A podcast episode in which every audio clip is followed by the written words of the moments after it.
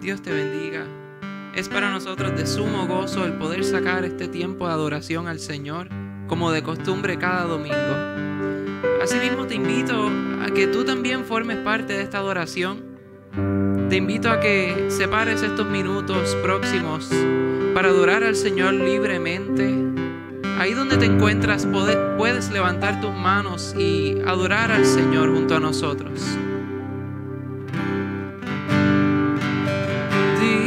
De recibir toda adoración.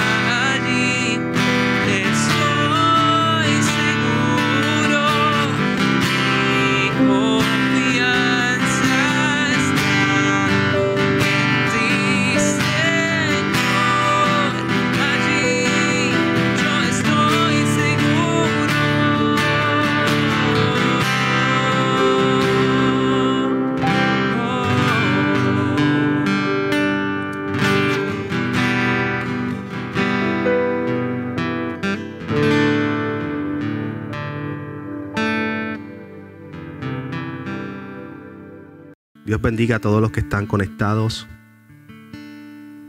en este día, en este momento, el cual hemos separado para traerte una palabra de aliento, una palabra de paz y de esperanza, aún en medio de las situaciones adversas que estamos atravesando no solamente en nuestra isla, sino a través del mundo entero.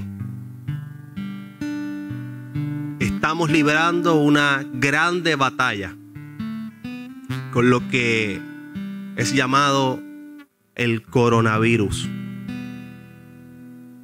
se han tomado decisiones trascendentales para tratar de contrarrestar y evitar la propagación de este virus.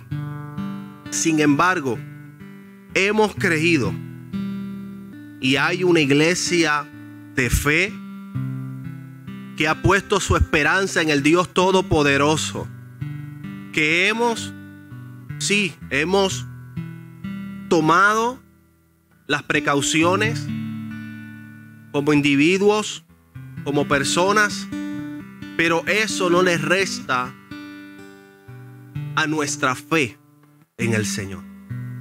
Y que en medio de todo lo que estamos pasando, sabemos que Dios tiene la última palabra. Y que en medio de las situaciones adversas, la cual pensamos nosotros, que todo está fuera de control, ciertamente Dios sigue estando en control. Dios no se ha olvidado de nosotros. Dios no se ha olvidado de su pueblo. Así que en este momento yo te invito, si tienes una Biblia a tu alcance, me acompañes a la palabra del Señor en el libro de Génesis, capítulo 41. Capítulo 41.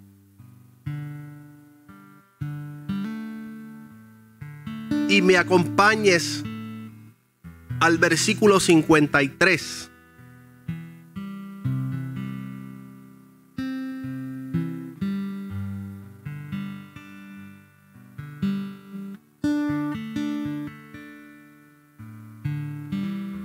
Y vamos a leer el versículo 53, 54 y 55. Mantenga su Biblia abierta en medio de lo que hemos de estar hablando en esta corta meditación de la palabra del Señor. Dice la Biblia, así se cumplieron los siete días de abundancia que hubo en la tierra de Egipto. Y comenzaron a venir los siete años del hambre, como José había dicho. Y hubo hambre en todos los países, mas en toda la tierra de Egipto había pan. Cuando se sintió el hambre en toda la tierra de Egipto, el pueblo clamó a Faraón por pan. Y dijo Faraón a todos los egipcios, id a José y haced lo que él os dijere. Ciertamente la tierra de Egipto, situada a orillas del río Nilo, nunca había conocido una sequía que trayera la improductividad de la tierra y mucho menos el hambre. Si conocían de otras naciones que pasaron por hambruna, ¿cómo decirle entonces al que nunca ha tenido hambre que pasarán días donde no hallará comida? ¿Cómo decirle entonces al que nunca se ha enfermado que la enfermedad tocará su vida? ¿Cómo decirle al que nunca le ha hecho falta dinero, que el dinero faltará. Para esas personas aceptar el mensaje profético sería algo difícil. Fue entonces mediante visión al faraón quien buscó interpretación y no había nadie que interpretase el sueño. Sin embargo, había uno preso llamado José.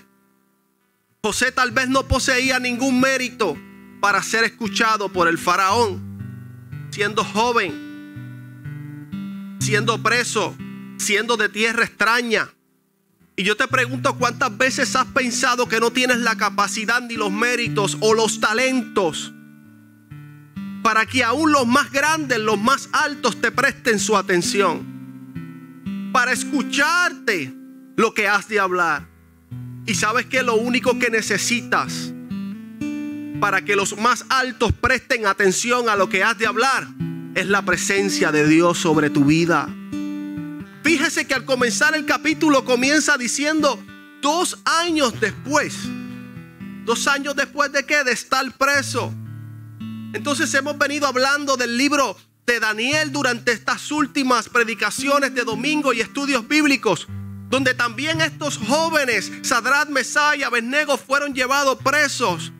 Los propósitos de Dios a veces nos llevarán a pasar por los peores momentos. Pero sépase, aleluya, que es en medio de tu fidelidad donde Dios te sacará de lo más profundo y te expondrá a lo más alto. A veces Dios te permitirá experimentar lo más bajo, pero es para que al llegar a la cima no te dañes. El rey tuvo dos sueños. Él estaba a la orilla del río Nilo y salieron siete vacas gordas y bonitas alimentándose a las orillas del río. Y luego salieron siete vacas flacas y feas que jamás las había visto. Y se comieron las otras vacas. Entonces en otro sueño eh, vio que siete espigas verdes y llenas de trigos se levantaban y después de ellas brotaron otras siete espigas delgadas y marchitas secas por el viento del desierto. Y esas espigas se comieron las otras espigas verdes y llenas de vida. ¿Qué es lo que me llama la curiosidad de esto? ¿Y qué es lo que te puede llamar la curiosidad de esto? Que las que estaban en el peor estado hicieron lo que no es natural hacer de ellas. Las vacas por lo general no se alimentan de carne y en el sueño se alimentaron de la carne de las otras vacas que estaban gordas. Las plantas por lo general no se alimentan de plantas, pero se alimentaron de las otras plantas. Aleluya. Hicieron algo que no es natural de ellas. Y ciertamente la misericordia de Dios es agradable y perfecta, que no trajo la escasez antes que la abundancia si algo se nos enseña desde eh, la clase de economía doméstica y nuestros padres, aleluya, desde nuestra niñez a guardar, a tener algo de ahorro para tiempos difíciles. Y eso debe hacerse cuando estamos atravesando por el tiempo de abundancia. Pero quien se vivió el tiempo de abundancia para malgastar, el que vivió no siendo un sabio administrador, y por ende, eh, ¿verdad? Asegurando, aleluya, que en el tiempo de escasez las cosas eh, serían aún más difíciles. Y yo te pregunto, ¿desde cuándo Dios viene hablando de guardar provisión? ¿Desde cuándo Dios viene hablando de guardar alimentos, artículos de primera necesidad? Tal vez el mundo hoy puede estar enfrentando un caos. Pero yo tengo que decirte, amado amigo que me estás escuchando, que los cristianos, los hijos del Señor hoy, no deberían de estar en histeria, deberían de estar en oración. Porque si escuchamos a Dios hablando a través de estos últimos años, ciertamente usted y yo estamos preparados con anticipación para lo que había de venir. Entonces tenemos la gente histérica, tenemos la gente peleando hasta para un papel de baño.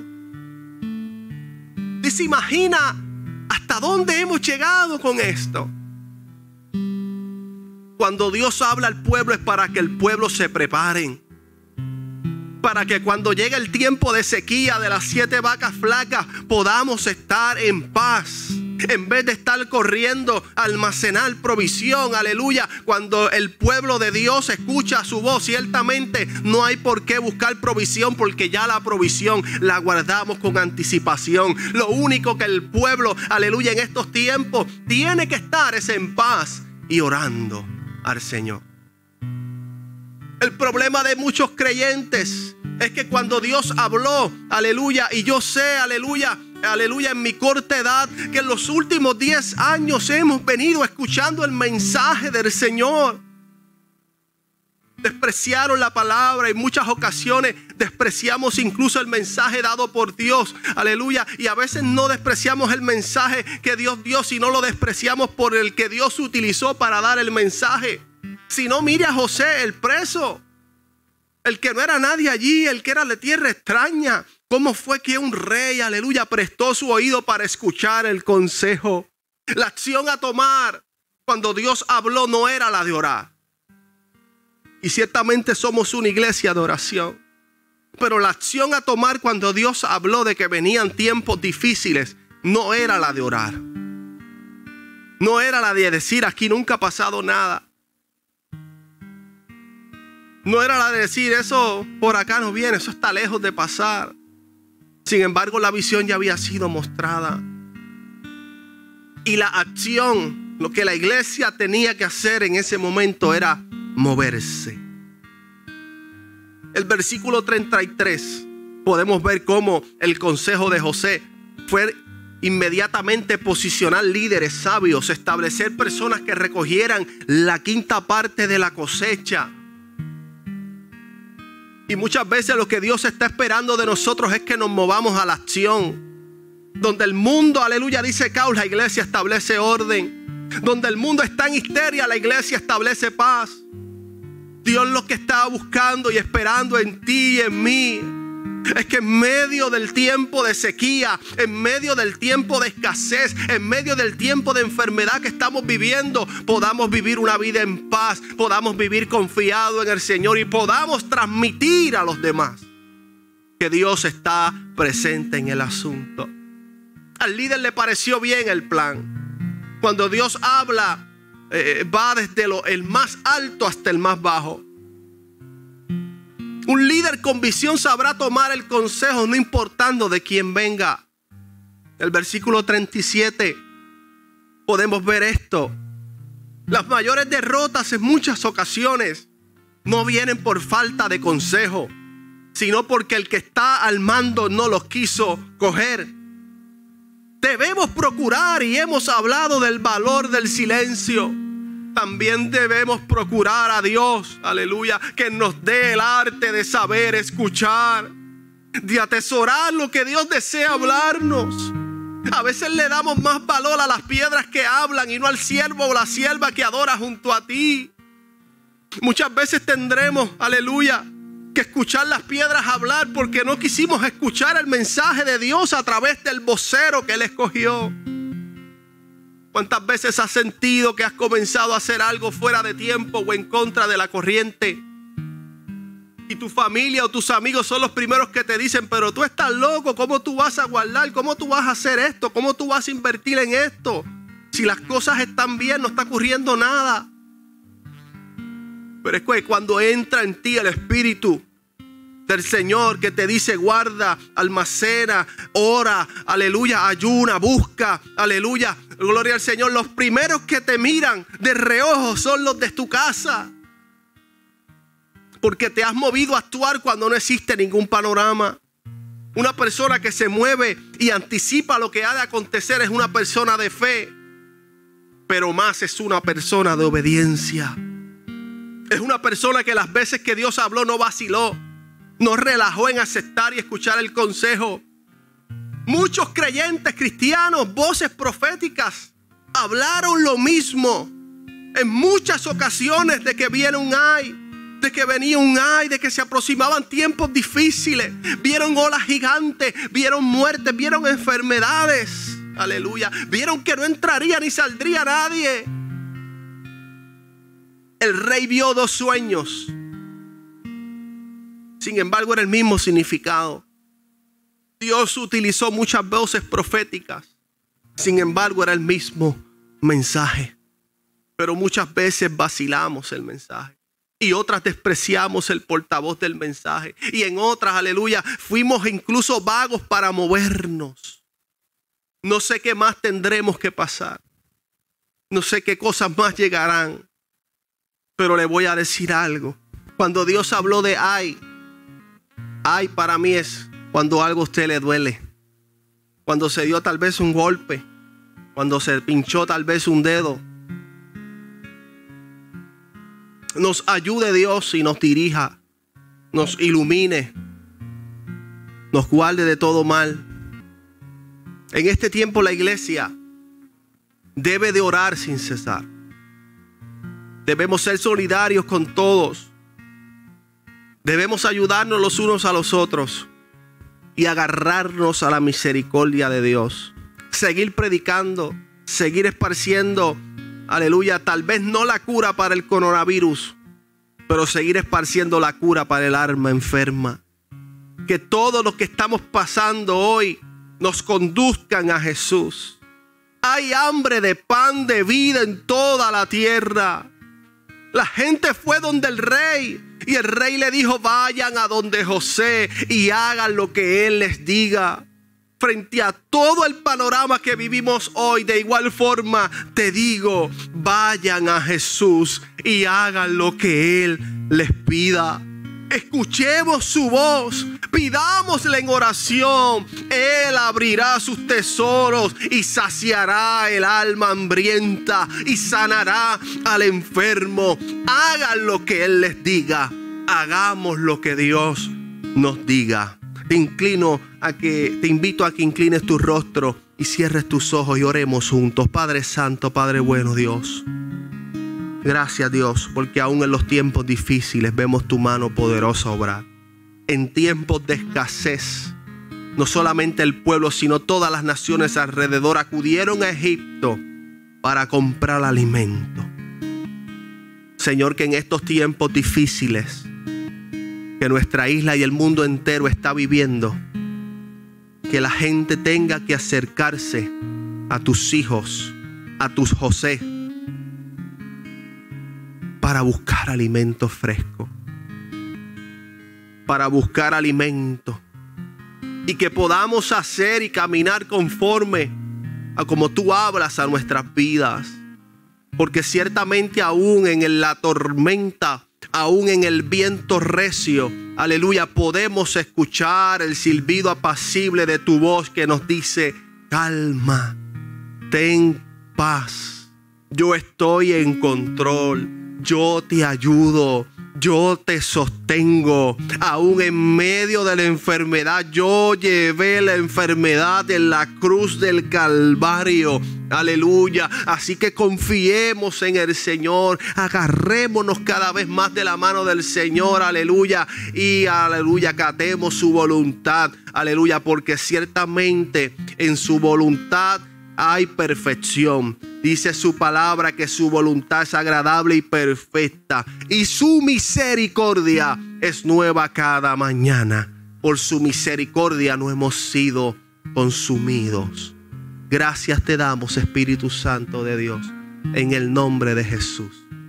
Amén.